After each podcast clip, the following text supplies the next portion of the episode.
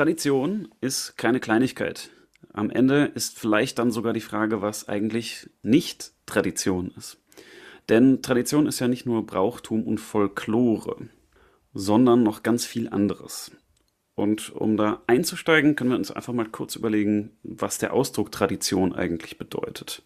Nicht nur etymologisch, sondern auch im Sprachgebrauch kann man da zwei Bedeutungsrichtungen unterscheiden. Einerseits den Prozess der Tradierung, also die Weitergabe ist dann die Tradition. Normalerweise meint man aber noch eher das Traditum, also das, was da weitergegeben wird. Das kann man im Kopf behalten, dass das beides gemeint sein kann. Wie gesagt, normalerweise meint man eher sowas wie das, was weitergegeben wird. Und das kann jetzt ziemlich viel sein. Das kann sein ein Handlungsmuster, was weitergegeben wird. Das kann sein eine Denkweise, die weitergegeben wird. Auch ein Denkinhalt, eine Weise zu sprechen. Überhaupt Sprache wird ja weitergegeben. Äh, Lebensformen werden weitergegeben, ähm, quasi vererbt. Äh, Gesetze werden weitergegeben. Auslegungen von diesen Gesetzen werden weitergegeben. Informationen werden tradiert. Meinungen werden tradiert.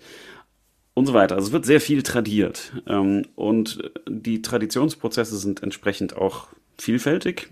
Sachen werden explizit tradiert, äh, werden implizit tradiert, einfach indem zum Beispiel die Eltern dieses oder jenes tun, werden deren Handlungsmuster, deren Sprechmuster weitergegeben.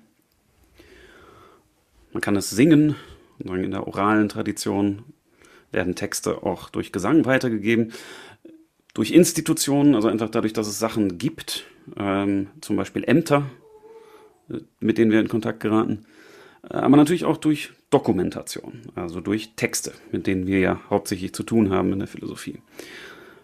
Es gibt sicher noch mehr. Das war jetzt nochmal eine Liste, damit sich jeder auch irgendwie identifizieren kann. Wir gucken uns mal ein Beispiel näher an, um so ein bisschen was zu finden, ein paar Grundstrukturen schon mal aufzudecken, ein paar Fragen zu stellen.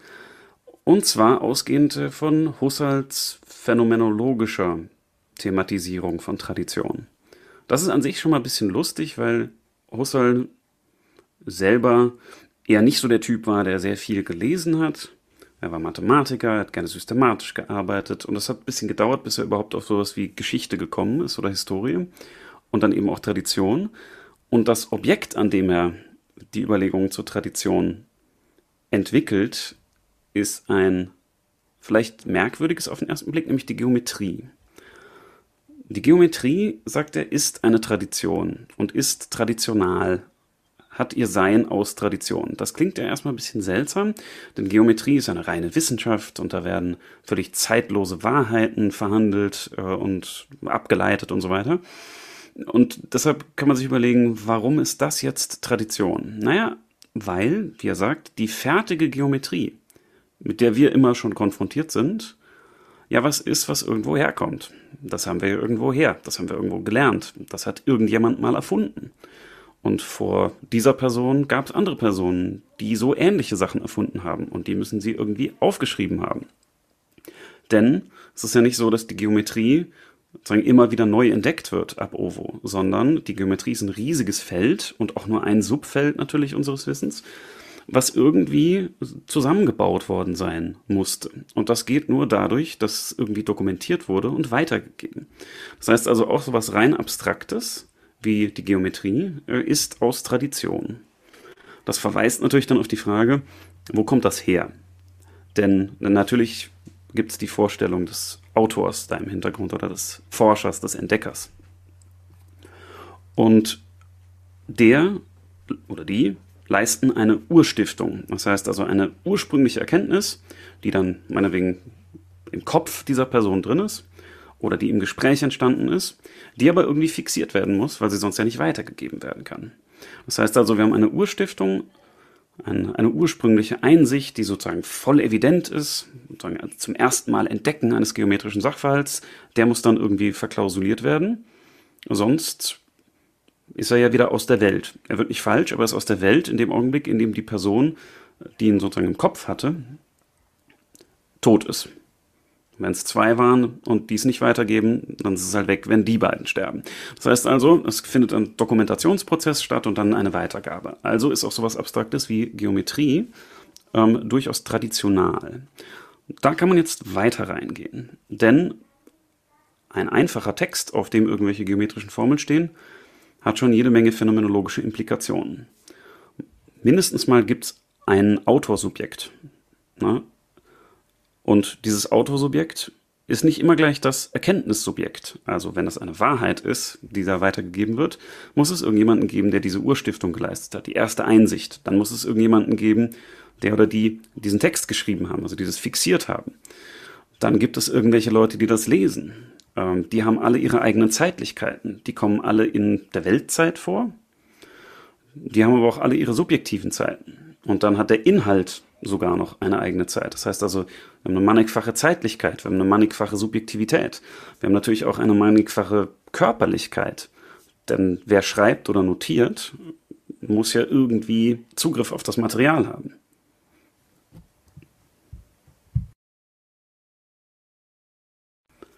Das Material selbst ist auch irgendwie verkörpert. Also selbst unsere Computer basieren ja auf, naja, Sand am Ende. Das heißt also auch da eine mannigfache Komplikation bei im Grunde einfach erscheinenden Prozessen. Da können wir eventuell nochmal reingehen, wenn wir wollen. Das war so nur eine Andeutung, wie man phänomenologisch auf dieses Thema zugreifen kann. Phänomenologisch interessant ist auch eine andere Wendung, die bei Husserl vorkommt, weil wir uns natürlich überlegen können, wer gibt was wie weiter, natürlich. Und wer nimmt das auf und wie wird es aufgenommen? Und üblicherweise haben wir bei sowas wie Traditionen eben Brauchtum oder Folklore im Kopf. Und dann gibt es da Gesellschaften, die das an ihre Mitglieder weitergeben und dadurch konstituiert sich Kultur, aber es ist was sozusagen Intersubjektives. Man kann aber natürlich auch die Weitergabe von Geltungen, von Inhalten, von na, allem Möglichen, natürlich intrasubjektiv denken. Und das heißt nichts anderes als, als Gewohnheit. Also wir können sagen, eine Gewohnheit ist sozusagen eine innersubjektive Tradition. Denn der Prozess ist derselbe. Es gibt sozusagen eine Urstiftung, jemand denkt sich irgendwas aus, fällt eine Entscheidung, sieht irgendwas ein und das behält dann Geltung und wird weitergegeben. Und das kann man ja sozusagen auch innerlich tun. Das heißt also, man kann phänomenologisch diesen Traditionsbegriff so weit ausdehnen, dass wir selbst in uns Traditionen haben. Wir haben sozusagen intrasubjektive Muster zum Beispiel, die wir weitergeben oder die wir einfach wiederholen und die dadurch in Geltung bleiben. Das heißt also, die Möglichkeit, den Traditionsbegriff auszudehnen oder einzuengen, ist, ist phänomenologisch gegeben, was ich erstmal nicht uninteressant finde. Wann genau eine Wiederholung dann als Tradition zählt, darüber kann man streiten. Soziologen haben auch versucht, da eine Zahl drauf zu nennen. Naja, kann man machen, muss man aber nicht. Trotzdem kann man feststellen, es gibt natürlich einen Unterschied zwischen einer Wiederholung und einer Tradition. Man kann den zumindest machen. Indem man sagt, eine Wiederholung kann was Zufälliges sein, eine Wiederholung kann einmalig sein. Tradition muss ja offenbar was sein, was fortgesetzt stattfindet. Keine Sendung Arnold und Arnold ohne Blumenberg. Ähm, Blumenberg sagt, die Tradition besteht nicht aus Relikten, sondern aus Testaten und Legaten. Das ist aus der Lesbarkeit der Welt äh, gern zitiert. Was können wir daraus nehmen? Also er sagt, die Tradition besteht nicht aus Relikten. Das heißt, also Tradition ist nicht einfach ein so Schuttberg, der entsteht, in dem Menschen leben, sondern da muss offenbar noch mehr passieren. Also wir brauchen eine Weitergabe, eine aktive, aber wir brauchen noch eine Aufnahme. Also eine, wie soll man sagen, ein mehr als nur ein auf mir wird abgeladen, was früher passiert ist. Diese Aufnahme kann sehr passiv sein. Also ich kann einfach zum Beispiel, indem ich zu klein bin, um darauf aktiv zu reagieren, Traditionen passiv übernehmen. Einfach indem ich zum Beispiel lerne zu sprechen, ohne mich bewusst und aktiv dazu zu verhalten. Aber ich kann mich natürlich auch aktiv dazu verhalten. Und dann kann ich sowas fragen wie, soll ich das eigentlich übernehmen, was mir angeboten wird? Ich kann Tradition ja auch ablehnen. Ich kann sagen, da wird mir was angeboten, eine Information, eine Haltung, was auch immer was mir nicht passt. Aber, und da wird es dann wieder reflexiv, woher nehmen wir denn die Kriterien dafür, zu sagen, das passt mir oder das passt mir nicht. Das heißt also, woher nehmen wir die Kriterien zur Bewertung von Traditionen, wenn nicht selbst wieder aus der Tradition? Und zu denen müssen wir uns dann auch wieder verhalten, wenn wir irgendwie mündige, reflektierte Bürger sein wollen. Denn wir dürfen ja nicht einfach die Kriterien übernehmen. Wir dürfen nicht einfach die Methoden übernehmen. Sagen, aus bloßer Tradition erwächst nämlich noch nicht unbedingt Geltung. In gewissem Sinne soll Geltung weitergegeben werden, aber ob das für mich gilt, kann ich natürlich ein Stück weit selber entscheiden. Nicht in allen Fällen. Gesetze zum Beispiel werden tradiert und wenn ich in einem Land lebe und Bürger bin, dann gelten die halt einfach. Aber in manchen Fällen ist es ja so, dass ich die Geltung auch ablehnen kann. Und wenn ich das vernünftigerweise tun will, muss ich natürlich überlegen, woher die Kriterien kommen und welche ich eigentlich anwende. Und ein Kriterium, was auch wieder aus der Phänomenologie stammt, ist mir aufgefallen und ich finde es interessant, und zwar das der Fülle. Bei Husserl ist ja die Vorstellung, dass in der Tradition nicht nur Informationen weitergegeben werden, sondern auch Sinn. Und es gibt natürlich Traditionen und auch Gewohnheiten, die zwar funktionieren und bestehen, in dem Sinne, dass zum Beispiel die Form von irgendwas aufrechterhalten wird, die aber leer werden, bei denen also die Evidenz fehlt, bei denen die, die Präsenz fehlt, bei denen der Sinn abhanden gekommen ist.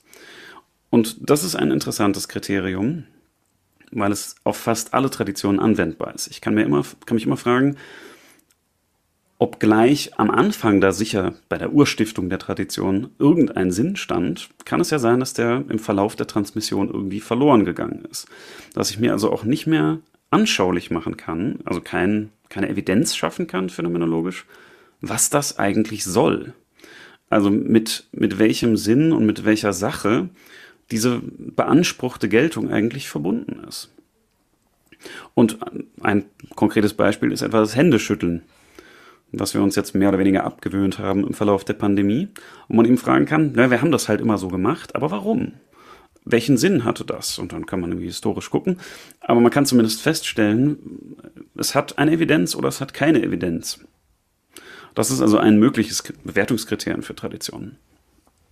Was jetzt auch klar geworden sein sollte, wir entkommen den Traditionen ganz offensichtlich nicht. Also die Frage ist nicht, ob wir mit Tra Traditionen zu tun haben oder ob wir mit ihnen äh, zu tun haben wollen, also ob wir irgendwie progressiv oder traditionell per se sein wollen, sondern die Frage ist ja nur noch, wie verhalten wir uns dazu und zu welchen Traditionen verhalten wir uns eigentlich?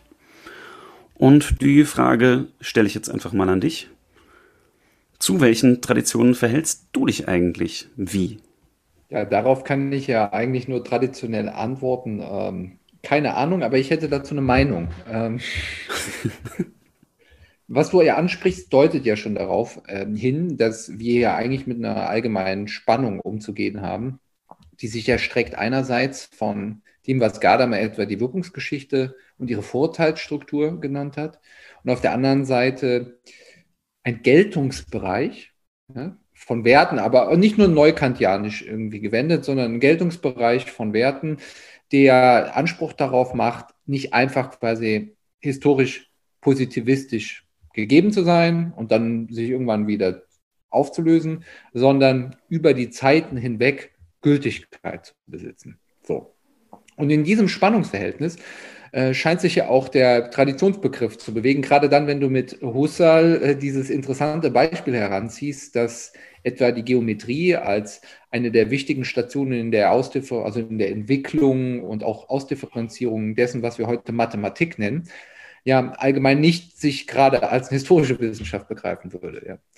Ähm, ist das jetzt ähm, nur äußerlich, dieser Tradierungszusammenhang in der Geometrie, oder wird da sozusagen auch ein Grund gelegt, überhaupt für so etwas wie Geltung? Ja? Gibt es da eine Brücke, wenn man so will, zwischen Sein äh, und Sollen an der Stelle? Ja? Also das heißt, Sollen in dem Sinne, dass gelten soll, was jetzt etwa ein äh, geometrischer Beweis des Euklid oder eine Demonstration irgendwie uns darlegt. Ja? Und das ist ja das Spannungsverhältnis, in dem wir uns äh, überhaupt wiederfinden, wenn es um diese Frage geht, auch im Verhältnis zur Vergangenheit. Und genau dieses Spannungsverhältnis ähm, nötigt uns ja immer wieder für uns auszumachen, was wir selber, du hattest von Kriterien gesprochen, für tradierfähig oder tradierenswert erachten. Ja? Und das sind ja in den seltensten Fällen die Dinge, die wir jetzt als äh, Zeitgeisterscheinungen beschreiben würden, ja? sondern genau würden wir ja umgekehrt Maß nehmen an dem, was, ähm, ja, sei es jetzt unter dem Deckmäntelchen irgendwie des des Humanen oder irgendwie des, äh, des Mathematischen oder vielleicht sogar der philosophischen Wahrheit äh, uns, sich uns präsentiert und erhaltenswert scheint in dem Sinne, dass man es gerade gegen die, die Anfechtung durch die Kontingenz äh, des Tagesgeschäftes oder wie man das auch immer äh, titulieren möchte, äh, zu, zu behaupten ist. Ja? Und in diesem Sinne kann ich dir natürlich darauf keine konkrete Antwort geben, sofern wir nicht ein konkretes äh, Beispiel herausgreifen würden. Ja.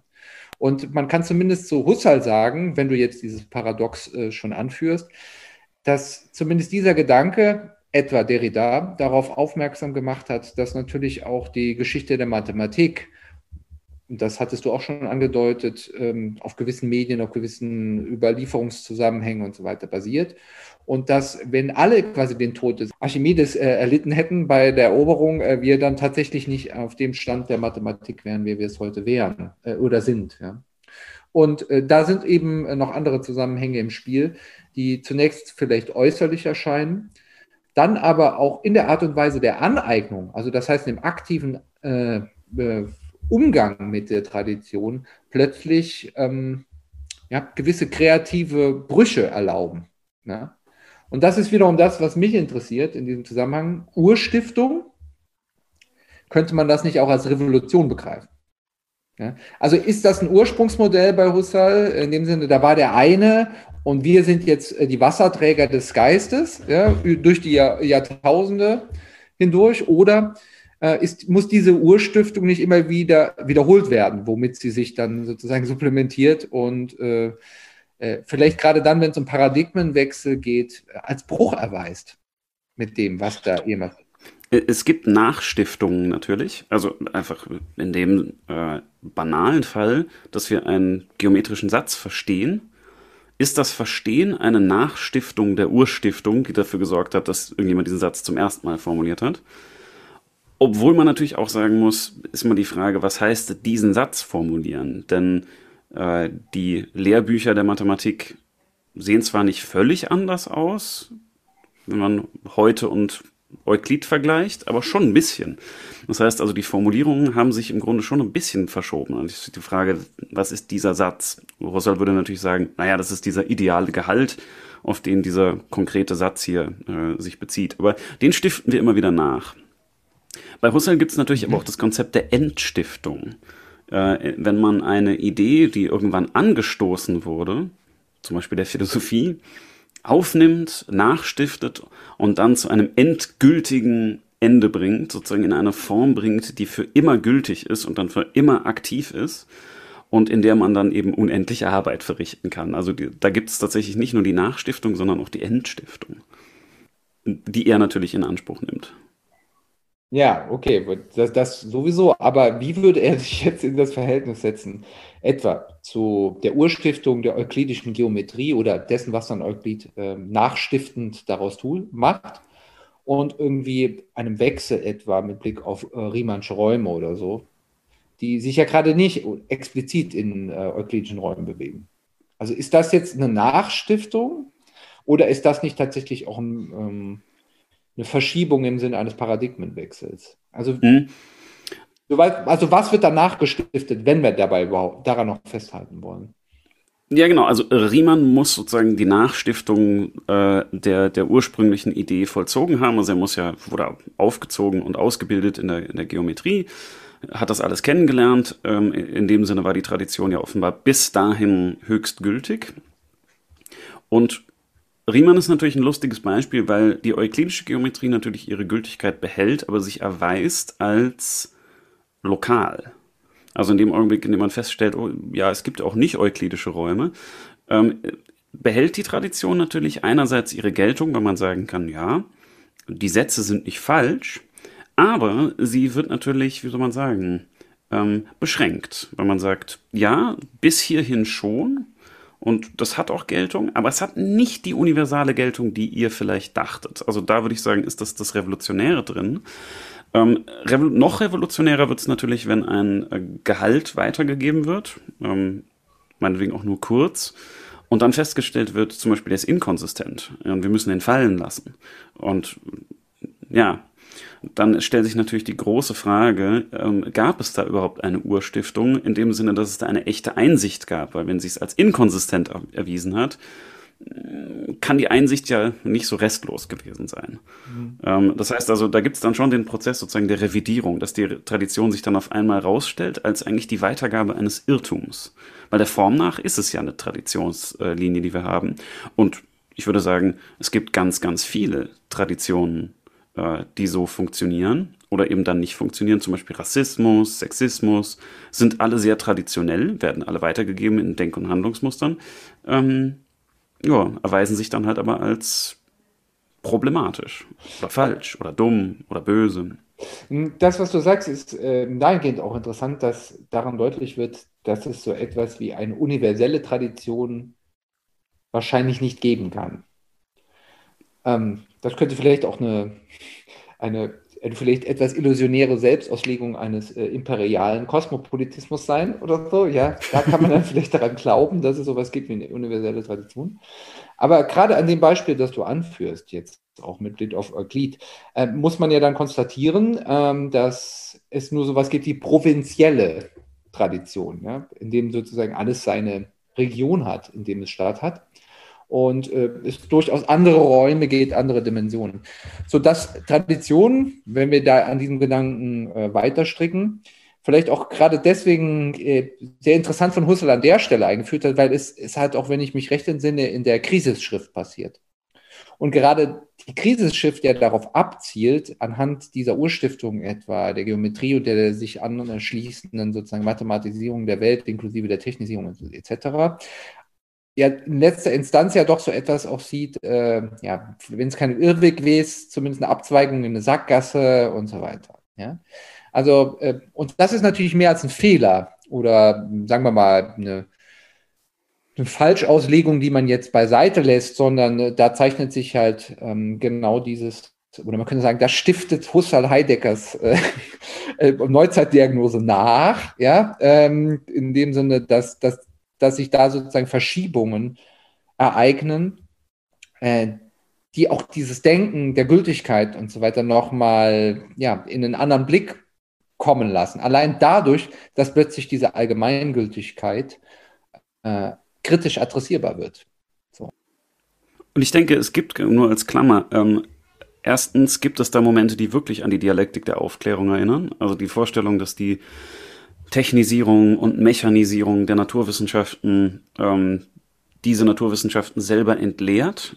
Ähm, das ist im Grunde ein struktureller Gedanke wie die äh, aus der Dialektik der Aufklärung, sozusagen in ihnen selbst der Kern ihrer Vernichtung drin ist, der sich dann entwickelt. Und das ist, wie du, wie du sagst, das ist kein Fehler, sondern ähm, das ist ein innerer Zusammenhang der bis zu einem Punkt geführt wird, äh, wo sich das dann zeigt, eben zur Krise. Husserl ist natürlich optimistisch genug, und dann doch traditionsbewusst genug zu sagen, wir haben traditionelle Ressourcen, nämlich klassische platonische Ideale an Philosophie, die wir wieder stark machen können, um die Wissenschaften aus ihrer Sackgasse rauszuholen. Also natürlich ist er noch Optimist, aber er sieht auch, dass in der Idee der technisch-mathematischen und in, insofern auch mechanisierbaren Wissenschaften irgendwas drin liegt, was zur Entleerung führt.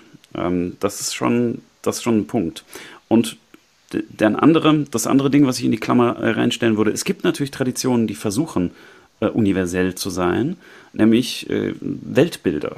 Also ganze Weltbilder, die sozusagen dir alles mitgeben, wo ganz klar ist, du stehst da, die Welt sieht so aus und da muss man auch nicht lange drüber nachdenken. Also dann gibt es den Versuch von bestimmten Traditionen, die Tradition zu sein. Das würde ich sagen, das gibt es, das muss nur immer scheitern. Ja, finde ich interessant, was du sagst, weil mir gerade der Gedanke querschießt, dass man an Traditionen eigentlich nur festhalten kann, wenn man Pessimist ist. Und zwar dahingehend, dass der Optimismus Husserls, wie er sich dann dahingehend darstellt, dass er glaubt, dass man am Schluss diese Urstiftung ja dann doch in dem Sinne tradiert, dass man nur die gute Seite davon nehmen muss, um sich von den, äh, den Irrwegen loszumachen. Vielleicht auch ähm, immer noch daran festhält, dass Tradition eigentlich nur die kontingente Verwirklichungsweise von ewig Gültigem ist. Ja? Also es ist ein Fortschritts-Perfektibilitätsprojekt und äh, Tradition tatsächlich als eigenständiger Wert, auch im Sinne irgendwie einer Wirkungsgeschichte, ähm, bringt mit sich natürlich die Überlegung, dass es durchaus sein könnte, dass bestimmte Bereiche und nicht nur die, die alltäglichen in dem Maße kontingent sind, äh, dass die, Gültig, die Gültigkeitsreferenz nur für sehr beschränkte Gebiete funktioniert die darüber hinaus nicht hinreichen, menschliches Leben zu organisieren innerhalb seiner geschichtlichen Entfaltung und so weiter und so fort. Sodass wer an Tradition festhält, nicht selten an Traditionen gerade festhält, also sich festbeißt an Traditionen, weil er sich darüber im Klaren ist, dass das, was als Alternative sich anbietet, nicht einfach besser sein wird. Ja? Äh, oder Chance darauf hat, gültiger zu sein, in dem Sinne, dass es sich einem Ideal oder der Wahrheit annähert, sondern dass es sich als praktikabel erwiesen hat und es genau darum den Zweck schon erfüllt, den es besitzt. Und zwar eine bestimmte Situation zu stabilisieren oder auch nicht. Jetzt kann man darüber reden, ob eine bestimmte Situation stabilisiert werden muss oder nicht, oder es gerade wichtig ist, sie zu brechen. Aber das würde prinzipiell nichts ändern an diesem Traditionsbewusstsein, insofern, dass man sich eben eingesteht, dass ähm, Endlichkeit auch auf der Ebene mit sich bringt, äh, dass man ähm, nicht fertig wird mit dem, was sich da an Problemen anhäuft, was auf Problemen auf eine Zukunft nicht nur äh, zukommt, nicht nur aus der Zukunft, sondern eben auch aus der Tradition, aus der Herkunft. Nicht zuletzt deswegen, weil diese Tradition natürlich auch Vorteilsstrukturen mitschleppt. Ja? Anders gewendet, da ist auch mal polemisch pointiert zu wenden, ähm, kann man sich in der Tradition freimachen, auch von sozusagen den unliebsamen ähm, Treibgut, Etto, du hast jetzt Rassismus und etc. genannt, äh, in, der, in der Vorstellung, dass man irgendwann schon den Punkt erreicht haben wird, in dem äh, man quasi die Tradition geläutert und äh, selbst in, geläutert hat und selbst übergeht in einen Zustand sozusagen der allgemeinen Verständigung, äh, in dem nicht wiederum andere Vorurteile, andere Traditionen dann auf, aus unerwarteter Perspektive aufscheinen und plötzlich einem Strich durch die Rechnung machen. Ja? Also nicht falsch verstehen, es geht natürlich jetzt nicht darum zu sagen, ist ja dann eh egal, dann können wir sie ja weiter tradieren. Das ist nicht die Ponte, äh, sondern es ist eher die Verzweiflung, die daraus spricht, dass man die Tradition auch in dem Sinne nicht äh, los wird, dass, dass natürlich jetzt nicht immer nur das Gute oder einfach das Schlechte tradiert wird, sondern dass Tradition vielleicht einfach auch ein, anderen, ein anderer Begriff für Endlichkeit ist. Ja, also bei Husserl hat man tatsächlich dieses extrem positive Bild, dass sich in der, in der Tradition, also in den Realitäten und Materialitäten äh, der Tradierungsprozess sozusagen das Ideale darstellt. Äh, das greift auch das auf, was du vorhin nochmal gesagt hast. Natürlich äh, ist das für Husserl das Entscheidende. Das ist einfach nur die Darstellungsform des Idealen. So kriegen wir Zugriff drauf und so kriegt auch die ganze Menschheit Zugriff auf die idealen Wahrheiten der Geometrie und so weiter. Das ist, das ist äh, auch verbunden mit einem starken teleologischen Bild bei Husserl. So, das ist sozusagen die ganz, die ganz äh, positive Variante. Und ähm, wonach du fragst, ist ja eigentlich eine reformistische Variante innerhalb der Tradition. Und die muss eben die, wie soll man sagen, äh, Orientierungsfunktion, also Weber hat es ja ähm, so aufgegriffen, die Orientierungsfunktion von Tradition ernst nehmen, dass man sagt, naja, das hat eine stabilisierende, eine orientierende Funktion und auch überhaupt die Vorstellung von Richtung ist ja was, was aus der Vergangenheit kommt. Diese Vorstellung, dass es irgendwo hingeht. Und ähm, ich finde es eine schwierige Frage, ähm, ob man sich das vorstellen kann, dass das einfach so geht, dass man sozusagen das, das Böse langsam rausfadet und das Gute behält. Denn ähm, es gibt, glaube ich, auch ein, wie soll man sagen, ein, ein Unbewusstes natürlich, was tradiert wird. Denn in dem Augenblick, in dem wir bewusst Inhalte tradieren und meinetwegen auch explizit als solche benennen, so das war schon immer so und ich möchte auch, dass das weiter so gemacht wird, hier ist meine Vorstellung. Und selbst wenn es jemand dankend annimmt, dann war es das ja nicht, sondern was ja tradiert wird, ist auch eine bestimmte Stimmung, ähm, eine bestimmte Dynamik ähm, zwischen den agierenden Subjekten und so, die wir ja nicht sehen. Das heißt, man kann natürlich und muss, glaube ich, auch versuchen, das, was man als entweder leer oder als falsch an der Tradition wahrnimmt, irgendwie rauszumachen. Aber man kann ja nicht anders, als immer wieder den Versuch zu machen, dadurch eine neue Tradition zu stiften. Denn in dem Augenblick natürlich, in dem man die Tradition des Rassismus aufgibt, ist die natürlich weg und nicht reformiert. Es gibt keinen reformierten Rassismus. Ähm, aber stattdessen machen wir ja dann irgendwas anderes, was wir dann wiederholen im Zweifelsfall. Wir sind ja dann nicht einfach nicht Rassisten und dann wieder Rassisten und dann wieder nicht Rassisten, sondern auch da findet ja eine Stiftung statt. Das heißt also, da wird dann höchstens eine Tradition von der anderen abgelöst. Insofern, ja, finde ich es eine schwierige Frage. Je nachdem, was man unter Tradition dann versteht, kann man wahrscheinlich manchmal Elemente reformieren, aber im Grunde löst man sie ab. Ja, und daran anschließend wäre für mich die Frage, ob es schon zureicht, äh, eine Tradition zu stiften, allein dadurch, dass ich es auf die nächste Generation bringe. Ja, also ist diese Form der Eingewöhnung in, in, ja, in, dem, in dem Kontext, in dem Lebensumfeld, in der Lebenswelt, ähm, in der ich aufwachse, schon über ein minimal implizites Maß hinaus, Traditionsstiftung, Nachstiftung etc. Oder bewegt sich das eigentlich nicht in viel größeren Dimensionen? Ja? Damit möchte ich zum Ausdruck bringen, ist es nicht sogar eine Aufgabe Tradition zu entfalten, zu entwickeln, Tradition in diesem Sinne zu stiften, äh, dass man tatsächlich willens ist, über die eigene Generation, die nachfolgende und die vorangegangene Generation hinaus zu denken. Ja? Ähm, weil ich glaube, es wäre doch ein sehr äh, ja, sch schwacher Begriff von Tradition, das allein in dem Sinne irgendwie einer Übertragung zu verstehen die nicht doch vielleicht eher im, im, Wortsinne irgendwie eine Überführung mit sich bringt, und zwar eine bewusste Überführung von etwas irgendwo anders hin. Ja? Es ist nicht so, dass ich dass es quasi nur durch den Kontakt allein der verschiedenen Generationen gesichert ist, dass es diese Tradition gibt, sondern ihre Institutionalisierung äh, ist diesem ganzen Prozess nicht äußerlich, sondern ist, ist Resultat, ist sozusagen manchmal auch hart um, umringtes äh, Ergebnis, irgendwie ein, eine Auseinandersetzung, die sich dann darauf einigt, mit Blick auf die Geschichte, mit Blick auf die Zukunft, äh, da jetzt sozusagen Pfahl einzuschlagen in, im, im Werden der Zeit. Ja? Und die darum auch im Besonderen eine Pflege ja, oder eine Sorge verlangt. Ja. Das klingt jetzt in dem Sinne konservativ, dass man dann tatsächlich sich als Konservator wiederfindet äh, von Tradition. Aber es ist in dem Sinne vielleicht auch realistisch, dass der Glaube daran, dass die Dinge sich schon so von selbst fortschleppen, ja, außer mit Blick auf, äh, wir mal, Naturkatastrophen, die dann schon wieder den Rahmen und Horizont des Traditionellen übersteigen, weil sie halt einfach vollkommen kontingent sind, oder nur sich minimal beeindrucken lassen durch Traditionen äh, Menschen. Ja. Das, abgesehen von diesen Dimensionen, ist tatsächlich auch viel Proaktivität verlangt, äh, sich das auch zu erarbeiten, was dann überlieferungswürdig ist. Ja? Das heißt zuerst auch mal, äh, um äh, die Anforderungen quasi aufs Maximum zu schrauben, ja, sich überhaupt als würdig erweisen, äh, äh Traditionen zu transportieren. Ja? Das heißt zu verstehen, was auf dem Spiel steht und was nicht. Ja?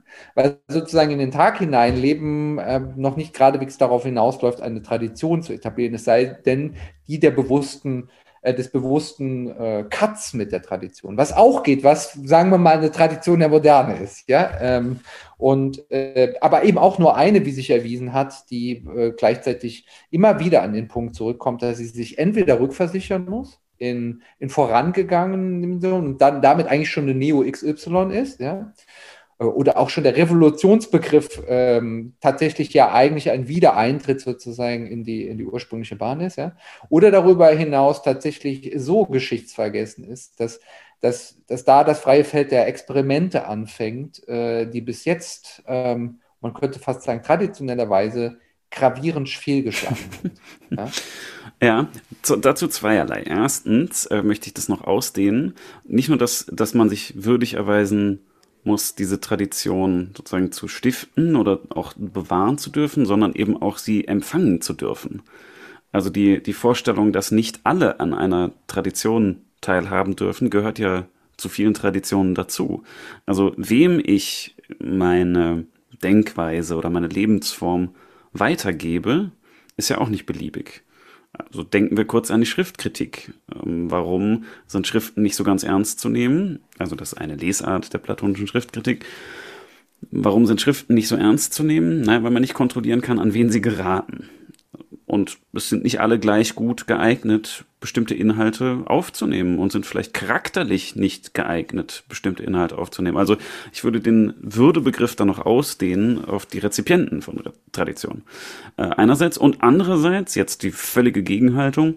Wer sind wir denn überhaupt, ähm, darüber nachdenken zu können, äh, irgendwelche Pflöcke irgendwo einzuschlagen? Haben wir nicht schon genug Pflöcke eingeschlagen? Und äh, muss nicht jeder selber wissen, äh, wohin und woher und müssen wir nicht äh, absolute Freiheit walten lassen? Ist überhaupt Tradition nicht äh, der Feind der Freiheit, insofern wir eingeschränkt werden durch irgendwelche von alten weißen Männern entwickelten ähm, Inhalte? Und da würde ich sagen, teilweise vielleicht schon, ja. Ja, und trotzdem ist klar, müssen wir das. Also ich, was ist das denn außer ein traditioneller Imperativ, dass wir jetzt etwas müssen, ja, so, weil sich das ergibt quasi aus der Situation. Die, mich interessiert vielmehr die Frage, können wir das? Können wir uns tatsächlich loskoppeln von der Tradition? Und wenn wir es können, äh, was mussten wir dafür quasi schon längst gelassen haben? Um daran zu glauben, dass das ohne weiteres ginge. Und das ist nun, da muss man ehrlich zu sich selber sein, wiederum, das ist jetzt nicht Neues, nicht? Also in dem Sinne, dass, äh, dass das so die Agenda wäre, die jetzt bevorstünde, sondern das ist auch Teil des Verhängnisses des 20. Jahrhunderts, äh, genau das immer wieder aufs Neue durchzuspielen. Vielleicht eben ein Problem der Moderne oder mit, äh, mit Sloterdijk meinetwegen auch der Neuzeit, ja äh, immer wieder an den Punkt zu kommen und sich die Frage zu stellen, Cuvadis, und zu sagen, ja, also das ist überlebt, wir müssen. Ja. Das passiert an einem traditionellen Bewusstsein. Man könnte sagen, die radikale Ausformulierung quasi einer traditionsvergessenen Haltung ist, wenn überhaupt, die des letzten Menschen bei Nietzsche. Ja. Also der auch gar nicht, dem sich auch gar nicht mehr das Problem der Tradition stellt. Ja.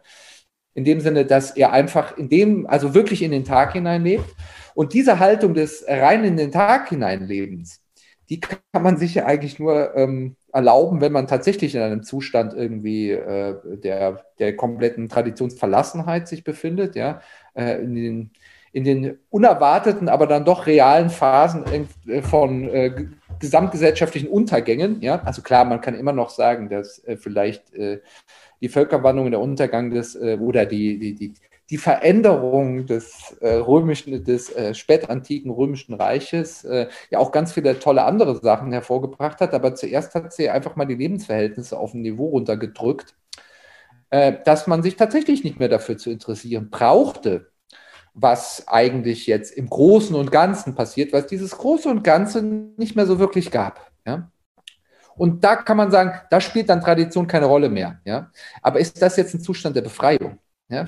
Oder ist das genau der Moment, äh, wo man quasi aus der Zeit fällt und wo man sich umgekehrt, weil diese Traditionen abbrechen, sich schon wieder ja, mit diesen ganzen ähm, Standardproblemen irgendwie eines ganz basalen Lebens rumschlagen muss.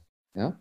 Also das heißt, Tradition hat also doch diese Entlastungsleistung an sich, dass man äh, tatsächlich sich auch mit anderem beschäftigen kann, als einfach immer nur der, der Aufrechterhaltung des existenziellen Minimums von einem Tag zum anderen.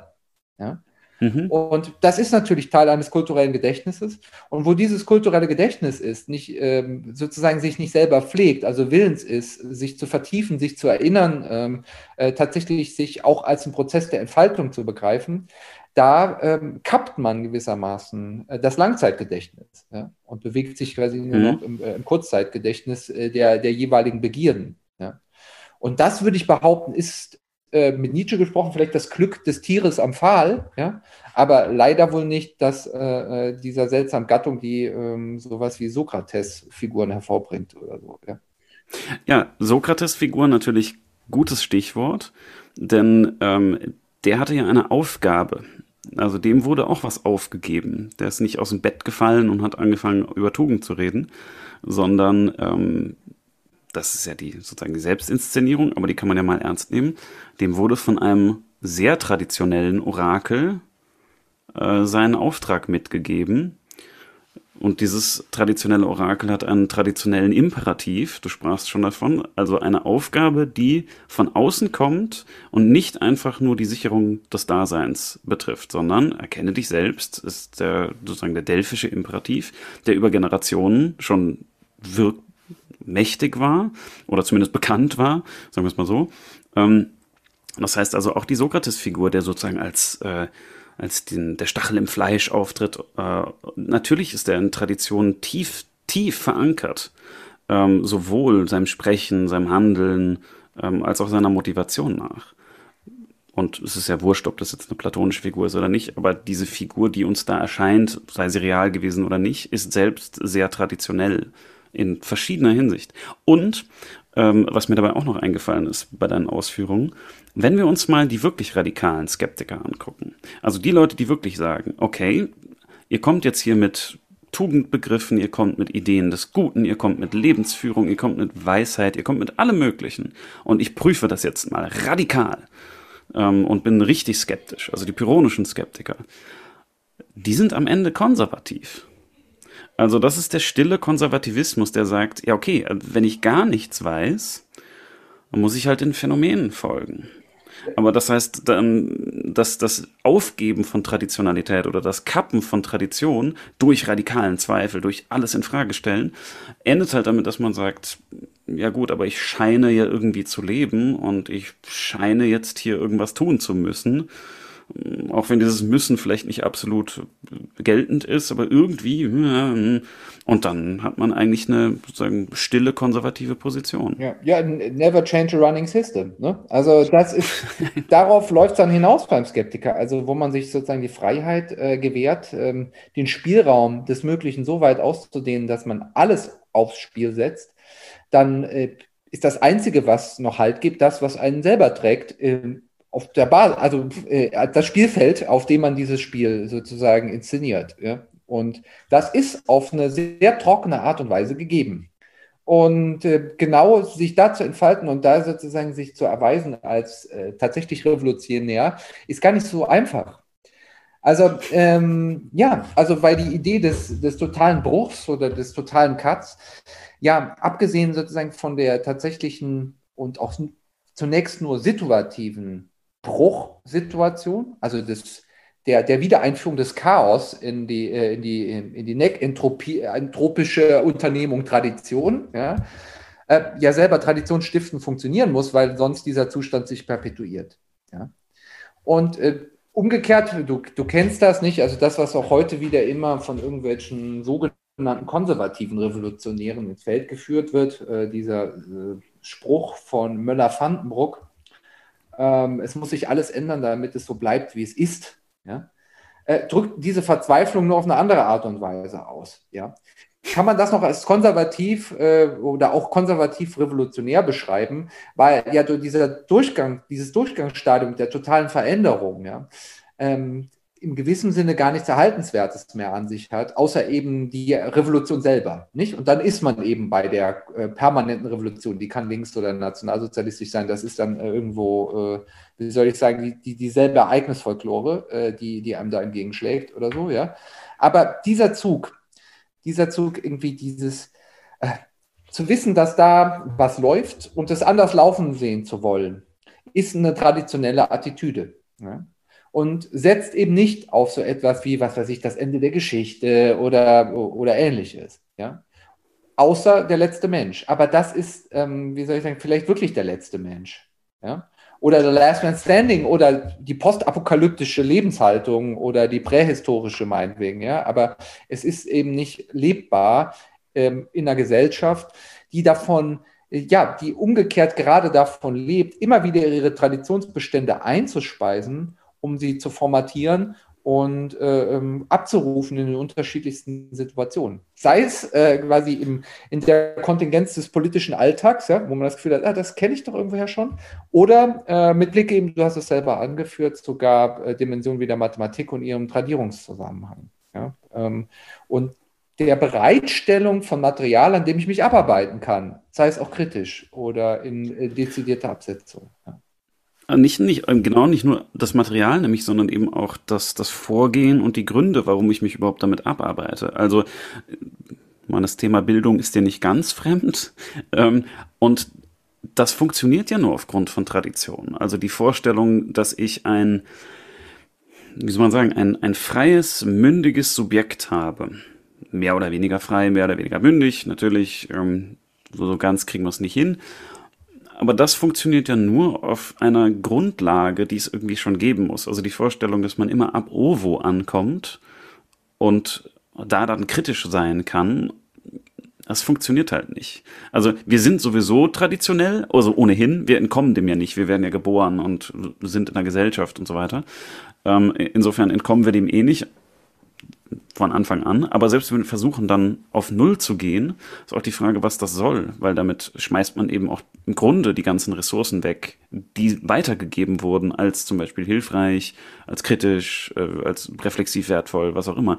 Also es ist das Material einerseits und dagegen kann man sich wehren, aber es sind eben die Methoden und das Vorgehen und die Gründe, warum man das tut, die ja auch mitgegeben werden. Das heißt, selbst in, in der Abarbeitung, selbst in einer mega kritischen, revolutionären Abarbeitung, entkommt man im Zweifelsfall der Tradition nicht, was aber vielleicht auch gar nicht so schlimm ist. Denn nur weil was weitergegeben wurde, heißt es ja nicht, dass es was Schlechtes ist. Ja, äh, genau. Und die Sache ist, man muss da auch nochmal klar unterstreichen, dass es jetzt nicht einfach nur um eine, eine bloße Gegebenheit geht, äh, vielleicht naturalistischen Sinne, ja, man wird halt geboren, hat Eltern und dann wird sich da schon irgendwie eine Tradition ergeben, ja, sondern dass es tatsächlich da um, ähm, ja, um das Milieu geht, ähm, der, der, der Selbstentfaltung, du hast den Begriff der Bildung ins Spiel gebracht, aber auch darüber hinaus einfach in der Grundorientierung in der Lebenswelt, in der Art und Weise, wie wir unsere Gesellschaft äh, wahrnehmen und wie wir unsere Gesellschaft auch verantwortungsbewusst weiterentwickeln oder sie vielleicht auch an bestimmten Stellen gerade nicht weiterentwickeln, ja, sondern sie an bestimmten Stellen quasi auch festhalten, konservieren und so weiter. Ja. Das sind alles eigentlich schon Metaperspektiven ähm, äh, auf das zeitliche Verortetsein ähm, in einer Gegenwart, die sich natürlich nur als Gegenwart selber aufschließen kann, wenn sie irgendwie einen Begriff davon hat, worauf sie hinaus will und wo sie herkommt. Ja. Und äh, gerade das äh, scheint mir äh, manchmal schwierig, wenn man sich nicht gleichzeitig klar macht, dass es durchaus Phasen innerhalb der Geschichte gibt, ja, die gar nicht so sehr die Geschichte ist, ja, ähm, in denen diese traditionellen Überlieferungsmechanismen von Tradition selbst abreißen. Und zwar so sehr abreißen, dass man gewissermaßen aus der Geschichte selber hinausfällt. Ja?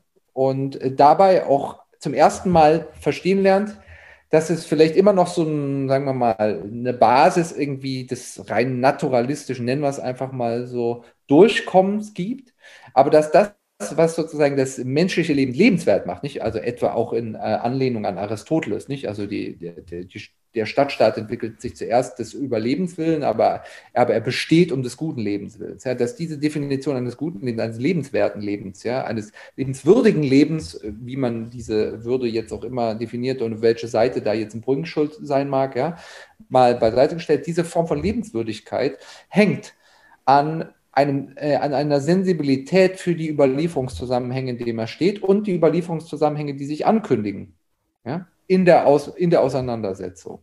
So. Und nur wo dieses Bewusstsein willens ist, sich immer wieder wach zu halten, auch in diesem Sinne Wachsamkeit zu entwickeln, ja, sogar für die eigene Vorurteilsstruktur und nicht nur für die Vorurteilsstruktur im Sinne dessen, was abzulegen wäre, sondern auch die Vorurteilsstruktur dessen, warum man bestimmte Vorurteile manchmal auch nicht ohne weiteres ablegen kann, weil da halt ein ganzer Rattenschwanz von anderen Zusammenhängen dran. Und ich rede jetzt nicht über einfache Dinge, äh, auf die wir uns schnell einigen können, sondern über bestimmte Grundüberzeugungen, sei es was weiß ich, irgendwelche Beziehungsmodelle oder sowas. Ja, wenn das so einfach wäre, hätte die die äh, sexuelle Revolution auch Ende 60 äh, anfangen und Anfang 70 vorbei sein können. Ja? Aber äh, scheinbar arbeiten wir uns daran ja immer noch ab. Ja? Und das sind sozusagen Zusammenhänge und Vorurteilsstrukturen, die, äh, die man nicht einfach so austauschen kann sondern die wiederum Fahrtabhängigkeiten mit sich bringen und die man als solche auch bewusst haben muss, um sich darüber klar zu werden, welche Auswirkungen, auch welche historische, aber auch ähm, prospektivische Tiefendimensionen damit verbunden sind. Ja? Zumal ja auch das Erkennen zum Beispiel von Vorurteilen ähm, was ist, was geübt werden muss, äh, was äh, explizit gemacht werden muss. Es muss eine kritische Tradition geben, es muss eine Tradition der Bildung geben, die Leuten vermittelt, wie erkenne ich etwas als Vorurteil, warum ist das schlecht. Das heißt also, selbst die Auseinandersetzung mit der eigenen Vorurteilshaftigkeit ähm, ist wieder zurückgebunden an bestimmte Formen von Tradition. Also bei Husserl oder bei, bei Fink findet man das in einem abstrakten Sinne ähm, als ein Problem der transzendentalen Prädikation, weil er sagt, naja, wir reden über Sachen, also über Forschungsgegenstände, die es in gewissem Sinne gar nicht gibt, ähm, die in gewissem Sinne gar nicht ähm, existieren äh, und über die wir deshalb gar nicht wirklich sprechen können. Wie gesagt, in einem bestimmten Sinn. Ähm, und trotzdem ist halt die einzige Sprache, die uns zur Verfügung steht, die, die wir gelernt haben, die, die weitergegeben wurde, die, die explizit geformt und explizit uns eingetrichtert wurde nämlich halt die sogenannte natürliche Sprache, die wir dann irgendwie verändern müssen. Das heißt also, sagen selbst die Ressourcen, um aus irgendwas rauszukommen, müssen ja irgendwo herkommen. Und äh, deshalb ist sozusagen die, die Kritik zum Beispiel an der Aufklärung ja auch so lustig, weil sie im besten Fall ja aufgeklärt ist.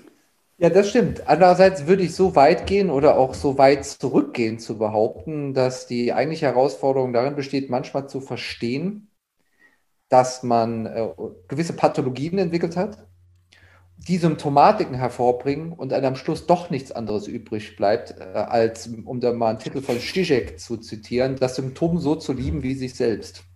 Ja? Das heißt, es geht nicht nur darum, ein kritisches Bewusstsein zu entwickeln, ein kritisches Verhältnis ähm, zu Vorurteilen. Das reicht nicht sondern äh, es geht auch darum, in entscheidenden Momenten ein affirmatives Verhältnis dazu entwickeln.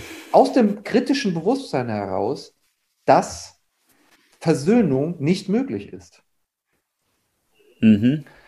Und das ist eben, das ist, glaube ich, die wirkliche Härte und auch der Pessimismus, von dem ich eben gesprochen habe, der aus dem, dem Traditionsbegriff spricht, dass es durchaus so sein könnte, äh, dass wir aus so einem krummen Holz geschnitzt sind, dass wir, mit, dass wir mit bestimmten Dingen einfach nie vollkommen zur Rande kommen werden und dass wir uns deswegen auch manchmal ja, an Vorurteile klammern. Das heißt nicht, dass das jetzt das blinde Klammern an diese Vorurteile die Lösung wäre. Ja, bitte nicht so verstehen, sondern es ist quasi eine Affirmationsweiterordnung dahingehend, dass man sich kritisch damit auseinandersetzt, um festzustellen, dass die, die Alternative einfach nur in manchen Situationen ein weiteres Vorurteil ist.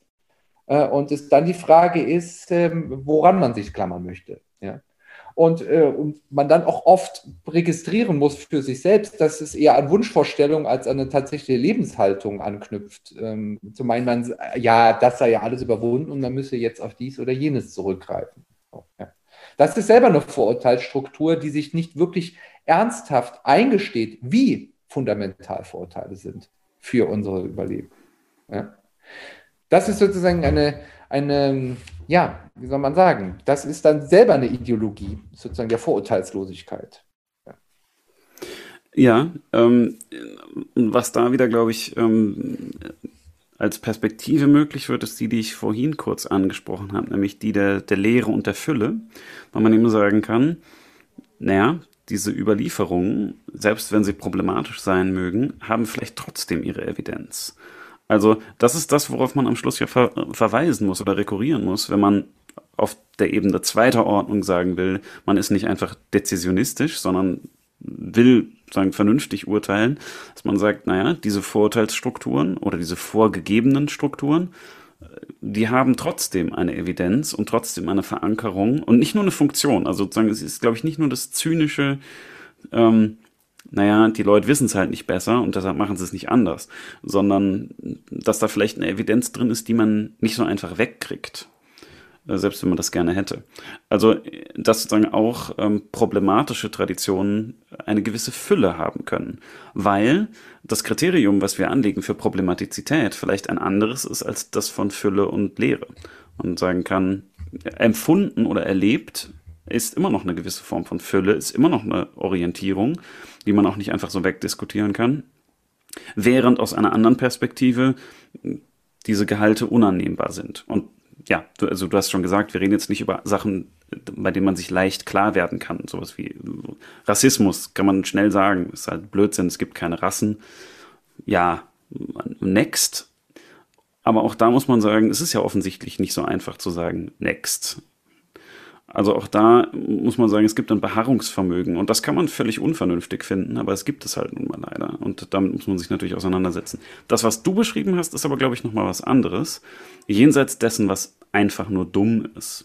Ja, weil das, was du als Beharrungsvermögen oder auch Beharrenswillen äh, charakterisierst, ist vielleicht einfach nur eine der realistischsten äh, Weisen, sich mit dem auseinanderzusetzen, was letztlich auf eine Enttäuschung hinausläuft.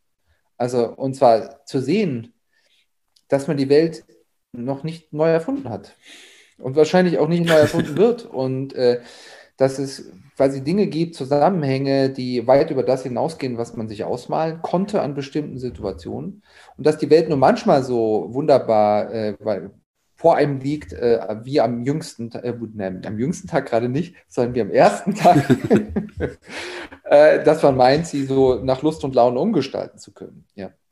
Und ähm, es gehört, so mein Eindruck, einfach zu einer Form von intellektueller Redlichkeit, ähm, in dem Sinne konservativ äh, zu sein, dass man sich durchaus auch willentlich damit konfrontiert, was alles an einem nicht innovativ ist, alles an einem nicht kreativ ist, alles an einem sozusagen nicht eine unvorhergesehene Zukunft verspricht. Weil, weil das erst einen in den Stand setzt, äh, sich ein Urteil darüber zu bilden, was ein Vorurteil heißen könnte, mit Blick sogar auf die eigene Existenz und die eigene Entwicklungsdimension und so. Das schließt nicht aus, dass man in entscheidender Hinsicht gerade äh, ähm, Veränderungen vornehmen muss. Aber dann ist es eine wirkliche Entscheidung und nicht einfach so der traumtändlerische Tanz, äh, sozusagen einen neuen Stern aus sich zu gebären oder sonst irgendwas. Ja? Also das ist, äh, glaube ich, eben auch so ein, eine Fehlinterpretation äh, und eine sehr enttäuschende Fehlinterpretation zumeist in den Resultaten äh, dessen, was äh, ja, das Durchkommen hier und nicht nur das Durchkommen hier auf Erden irgendwie mit sich bringt. Ja. Das würde ich so unterschreiben. Äh, dokumentieren und weitergeben.